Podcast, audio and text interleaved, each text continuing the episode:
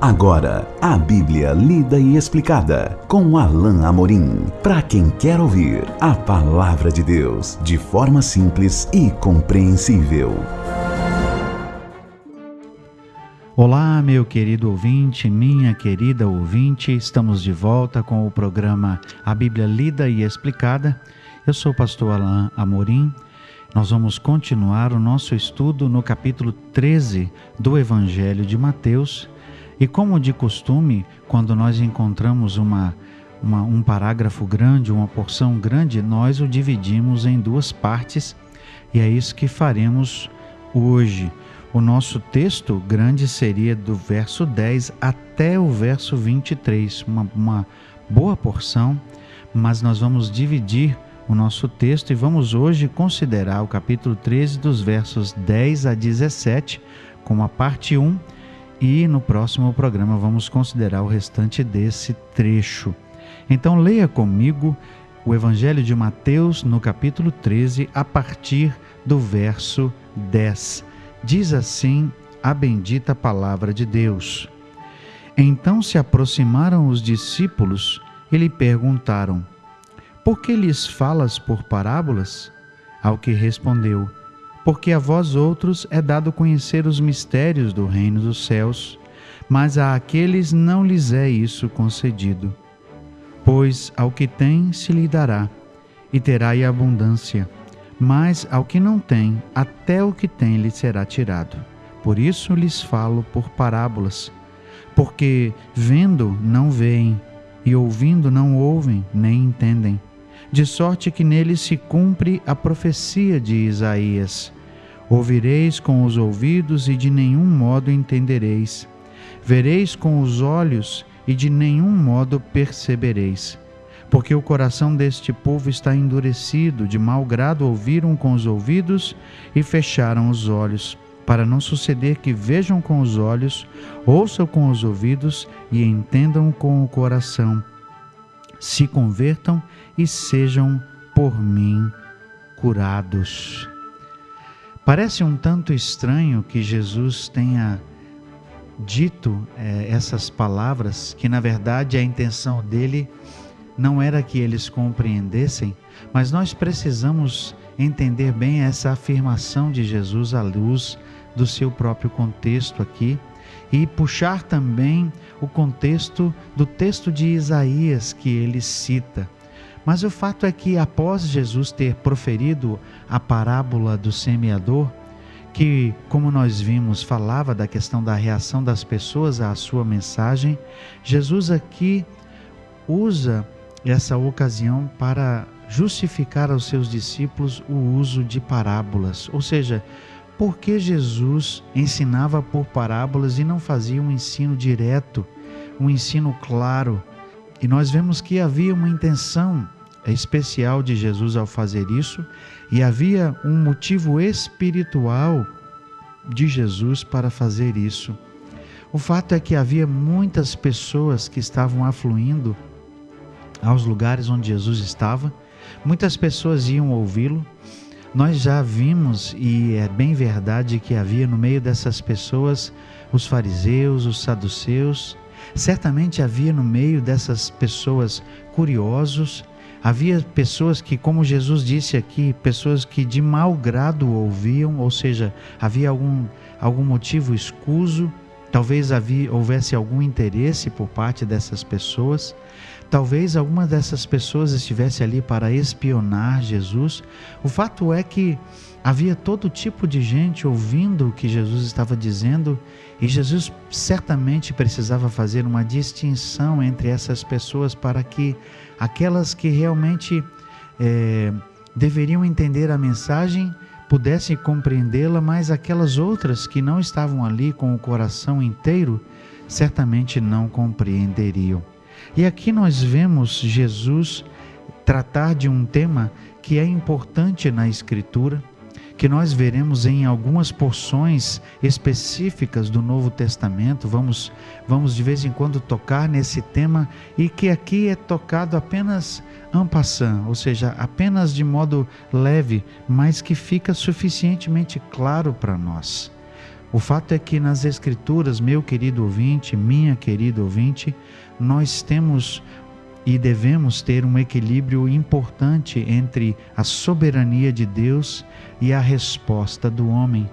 Aquilo que Deus faz soberanamente, aquilo que é resultado dos seus planos, dos seus desígnios, e também aquilo que deve ser resultado da escolha humana, a ação humana, aquilo que o homem deve fazer e como ele deve se comportar e receber a mensagem de Deus.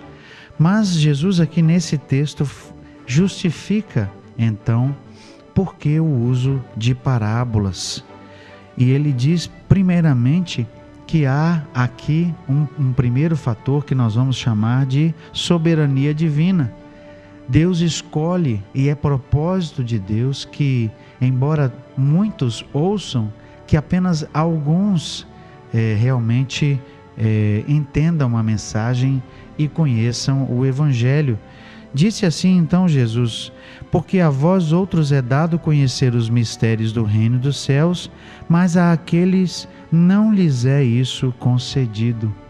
Dentro do propósito de Deus, dentro do plano de Deus, ele entendeu, ele, ele de propósito fez com que algumas pessoas específicas tivessem o conhecimento. Aqui Jesus fala aos seus discípulos em particular: a vós outros, a vocês é dado o conhecimento, mas a eles não é dado. Dentro do propósito de Deus, porque Deus conhece todas as pessoas, porque Deus conhece os corações, porque Ele conhece a mente humana e sabe dos motivos torpes que estão em alguns corações, ele sabe da maldade que existe no coração eh, de alguns, como ele mesmo denunciava de vez em quando.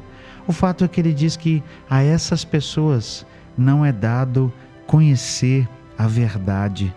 E ele então diz isso no verso 12: Pois ao que tem se lhe dará e terá em abundância, mas ao que não tem, até o que tem lhe será tirado.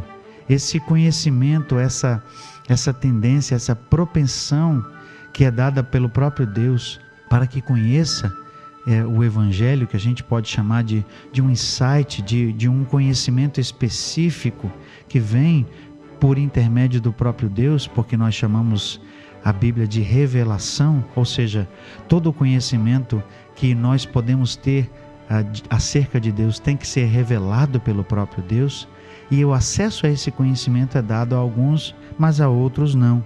Por isso ele diz: é, aquele que aquele que não tem, até o que ele tem, até o que tem, lhe será, lhe será tirado. É justamente o fato de que até aquilo que a pessoa acha que conhece, isso será tirado dessa pessoa e não vai conhecer. E aí Jesus justifica, então por isso lhes falo em parábolas porque vendo não veem e ouvindo não ouvem nem entendem, de sorte que neles se cumpre a profecia de Isaías.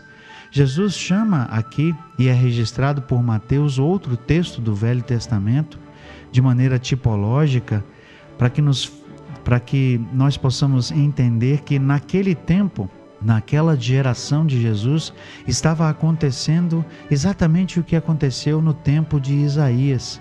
Nós não temos tempo aqui, mas você pode depois conferir, por exemplo, o texto de Isaías, capítulo 6, o chamado do profeta.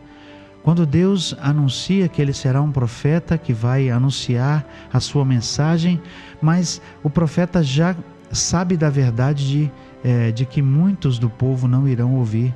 Eles irão ouvir a mensagem, mas não irão aceitar. Essa é a verdade. Ou seja, eles ouvirão, mas não darão ouvidos. Eles ouvirão, mas não obedecerão. Naquele tempo de Isaías, então, havia uma geração que ouviria a mensagem, a palavra de Deus, mas não dariam ouvidos e não obedeceriam a essa mensagem. Da mesma maneira, Jesus está dizendo aqui que aquele povo daquele tempo, boa parte daquele, daquele povo, ouviria, mas não entenderia. Ouviria, mas não aceitaria assim como foi no tempo de Isaías. Por isso o texto aqui no versículo 14: Ouvireis com os ouvidos e de nenhum modo entendereis, vereis com os olhos e de nenhum modo percebereis. Veja que essa era a realidade daquele tempo. Muitos estavam ouvindo o que Jesus estava falando, muito, muitos com os olhos estavam vendo os milagres, como nós vimos naquele trecho em que os fariseus pediram um sinal a Jesus, mesmo depois de ter visto os outros milagres, mesmo sabendo daquilo que Jesus estava fazendo, ainda assim não estavam crendo. E essa era a realidade. Eles não estavam crendo porque não queriam crer. Eles não estavam ouvindo porque não queriam ouvir. E Jesus diz que essas pessoas então estavam com o coração endurecido. Veja o versículo 15: Porque o coração deste povo está endurecido. De mau grado ouviram com os ouvidos e fecharam os olhos. Muitos estavam ali apenas como curiosos. Talvez estivessem querendo tirar alguma vantagem. Talvez eles apenas quisessem bênçãos de Deus, mas não queriam realmente o Deus das bênçãos. E ora, vejam se nós não temos muitos uh, que agem dessa forma hoje. Muitas pessoas que, de modo interesseiro, às vezes procuram igrejas, procuram. Uh, vão atrás de, de curandeiros, de milagreiros, vão atrás daquilo que elas querem, vão atrás dos seus interesses. Pessoas que desejam ficar ricas, pessoas que querem prosperidade, mas na verdade não querem compromisso com Deus. E Jesus está justamente fazendo um alerta acerca dessas pessoas, porque são pessoas de coração duro, são pessoas que ouvem de mau grado, são pessoas cujo coração não está realmente voltado para Deus, mas com os ouvidos ah, fechados e com o coração endurecido, estão ali talvez apenas atrás dos seus próprios interesses e por fim acabam rejeitando, na verdade, a mensagem do Evangelho. Por isso diz uh, o texto que a postura de Jesus foi essa: para não suceder que vejam com os olhos, ouçam com os ouvidos e entendam com o coração, se convertam e sejam por mim curados. Esses, na verdade, vinham, na verdade, perdão, vinham até Jesus, mas não queriam realmente ser curados. Eles não queriam libertação verdadeira.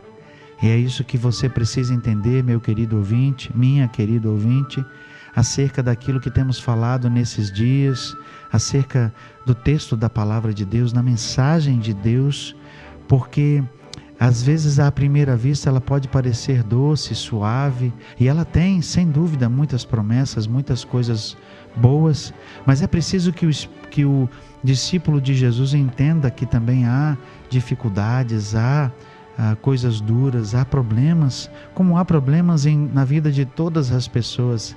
E ainda assim é preciso compreender que o Evangelho precisa ser vivido de forma real, precisa ser compreendido em sua totalidade e não apenas com a ilusão, melhor dizendo, de que tudo no Evangelho é coisa boa, de que tudo são bênçãos, de que Jesus está aqui apenas para fazer milagres e fazer tudo aquilo que eu quero e trazer coisas boas, encher o meu bolso de dinheiro, me dar uma, uma casa boa, uma casa nova, enfim, como muitas pessoas hoje infelizmente pensam e o, o evangelho acaba sendo vendido como algo que é, é moeda de troca, o toma lá, dá cá, faça isso que Deus vai te recompensar.